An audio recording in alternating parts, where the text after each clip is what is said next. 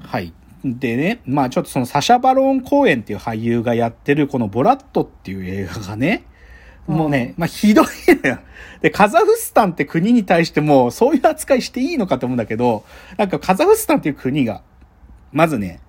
反ユダヤ、めちゃくちゃユダヤ人を迫害してる国なの。あで、いや、そうじゃな、そうじゃないんだよ、本当は。なんだけど、その映画の中でそうなってるの。で、実際、ユダヤ追い祭り、ユダヤ人追い祭りっていうのがあって、あの、ん牛追い祭りみたいな感じで、ユダヤ人のハリボテみたいなの着たやつが、わーって追っかけてきて、そこからみんなが逃げるっていう祭りがあるとか言って、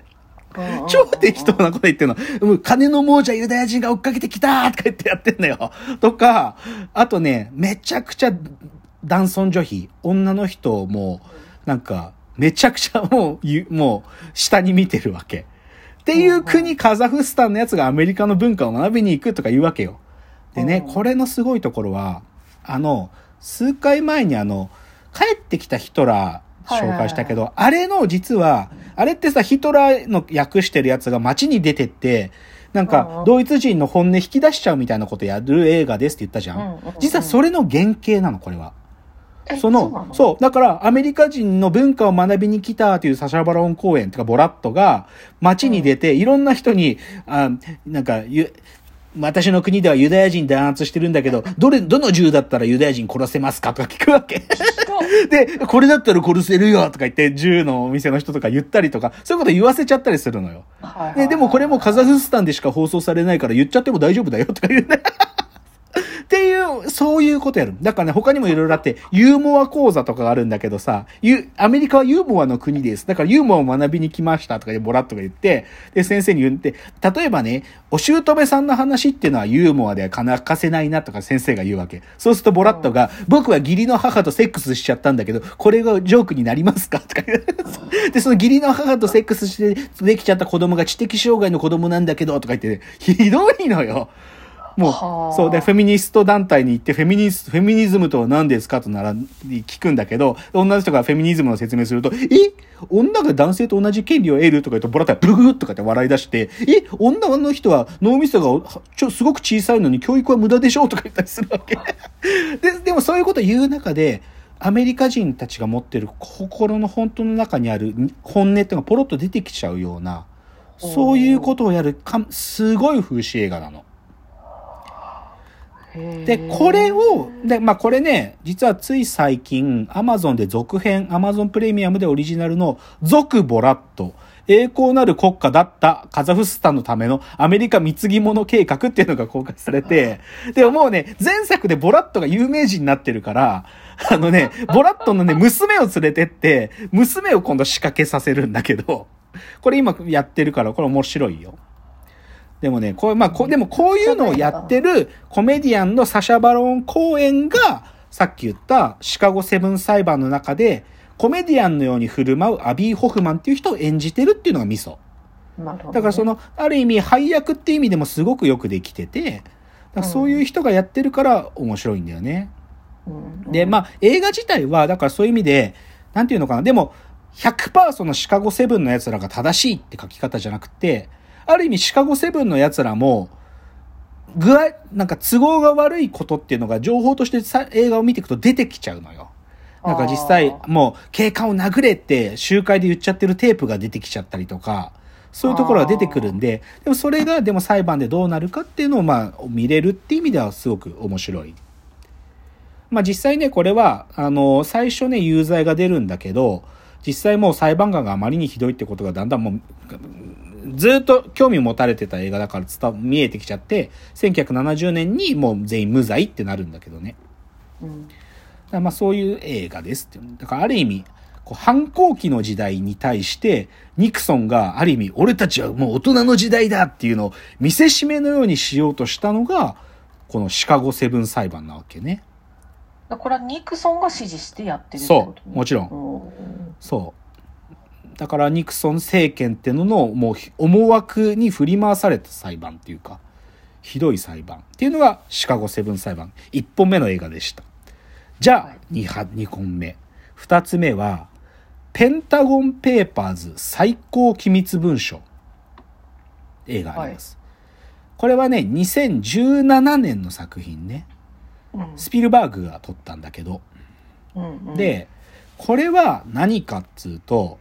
ペンタゴンペーパーズってものがわかるともう一瞬でわかるんだけど、うん。まあ、通称、通称なんだけどね、ペンタゴンペーパーズっていうのは通称で、本当はね、マクナマラ文書って言ったりするんだけど、うんこれはね、あのね、当時のね、国、当時っていうのは1967かぐらいに、その国防総省がね、ランド研究所っていうシンクタンクに、その、ベトナム戦争をした場合のね、シミュレーションをしてみてくれと。その、うんケケネディ、ジョン・ F・ ケネディの時にインドシナに、その実際マクナマラとかが行って、ベトナムで戦争したらどうなるかってことも見てきたから、そ、うんそれをシミュレーションしてまとめてくれっていう、そういう文章を作らせたのよ。うんうん、で、だけど、で、それ実際、シミュレーション分析してみたら、絶対にベトナムとやっても勝てないと。ベトナム軍事介入やっても絶対勝てないっていう結果が、その文章の中で克明に書かれてるわけ。克明に書かれてる。もう、はっきりと書かれてる。1952年ぐらいから1964年ぐらいまでのベトナムの状況っていうのを、精緻に分析して、勝てないっていうふうにもら、そこの文章に書かれてる。なんだけど、そういう文章がありながらも1964年に、ジョンソン大統領はベトナム戦争に突っ込んでいくわけ。で、しかもだよ、さっき言った通り、その時の国防長官がこの文章作成を命じたマクナマラで、マクナマラはさっき言ったトンキン湾事件っていう、ベトナムがアメリカ側に攻撃してきたっていう事件すらでっち上げて軍事介入に入るわけ。なんででベトベトベトナム負けるって分かってたのに突っ込んだの？そこはポイントだね。まあ、当時のベトナムっていうのはやっぱりさ、フランスからの占領が終わって、やっぱりベトナムっていう国自体のモチベーションとしては、やったと。やっと俺たちの国に戻ってきたって時に、うん大きく影響を与えたのは共産主義だよね。その体制がベトナムっていう場所を、ある意味、ソ連、中国からの、そのつ地続きで繋がってくる。つまり、インドシナのところまで共産主義の、ある意味、勢力が、もう及びかけてたわけよ。うん、で、で、そこをアメリカケア、気にしてるんだよね、やっぱり。うん、だからそこのせめぎ合いの一箇所になっちゃったっていう意味で、ベトナムっていうところは、アメリカにとっての重要な位置だったことは間違いないですよ。うん、で、だけど、シミュレーションすればするほど勝てない。けど、うん事件すらでっち上げて戦争突入していくわけ。で、そのことも克明に書かれてるのがこのマクナマラ文書ペンタゴンペーパーズなわけよ。で、で、これをね、じゃあどういうことが起きたかっていうと、その分析シミュレーションしたランド研究所の実際自分が研究したというダニエル・エルスバーグってやつが、俺は勝てないって、まあ、いや、分析結果出したのに、戦争何やってんだよってある種の正義感。で、その文章をね、全部で超でかいんで47冊あるんだよ。超大量にあるのを、ちょっとずつちょっとずつ運び出して、コピーを取ってっていうのを、す4ヶ月ぐらいずっとやり続けて、うん大、量のコピーを外の世界に持ち出しちゃったわけ。うん、で、それをニューヨークタイムズのニール・シーハンっていう記者にリークするのね。うん、で、ニューヨークタイムズは、やばい文章だからさ、うん徹底的に分析して、3ヶ月ぐらいきちっと準備して、で、第一報で、こういう文章があると。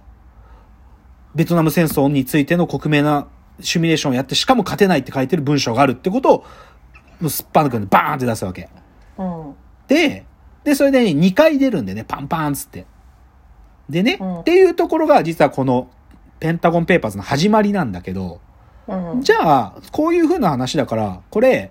ニューヨークタイムズにリークしたのね。その、ダニエル・エルスバーグは。じゃあ、ニューヨークタイムズの話かっていうと、実はね、この映画の、アメリカの原題はね、 The Post っていうのね。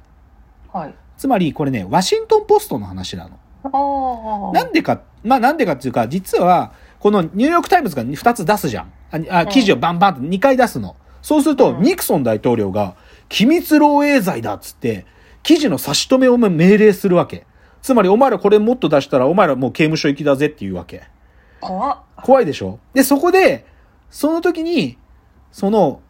当時まだね、ワシントンポストっつうのはね、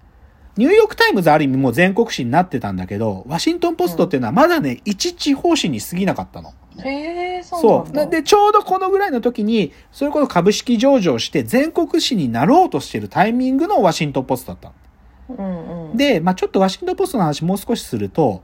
でね、ワシントンポストの、まあもともと、その時の社社主っていうか、は社長ね、社発行人、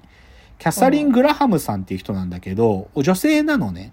うん。で、この人、もともとその旦那さんのフィリップさんって人が、この人すごい、旦那さんすごい優秀で会社をそ成長させてきたんだけど、でもちょっとね、自殺しちゃったのね、心を病んで。で、で、うんそれで仕方なく、ただの、なんていうのかな、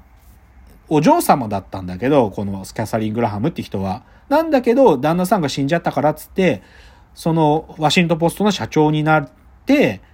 うん、で、その株式上場させようとしてるタイミングだったんだよね。だけどね、でも女性だからっつってちょっと馬鹿にされてて、役員とかにも、なんていうか、あんたが社長じゃない方がいいねってたびたび言われてるような人。うんだけど、もともとこのワシントンポスト社の、その親父が元の社長だから、ずっとね、なんていうのかな、その政府の高官とかとのつながりとかもあって、それこそさっき言ったマクナマラとかとも友達なのね。マクナマラがほ家のパーティーとかにたびたび来るような、そういう人、そういう人が社長だったわけ。で、そのワシントンポストの話なのね。うん。で、じゃあ、ワシントンポストが、この、まだ、ニューヨークタイムズにしかリークされてないこのペンタゴンペーパーをどう扱うかっていうかね、どういうことをやっていくかっていうのがちょっと次の話。うんちょっと次のチャプターものが移りますね。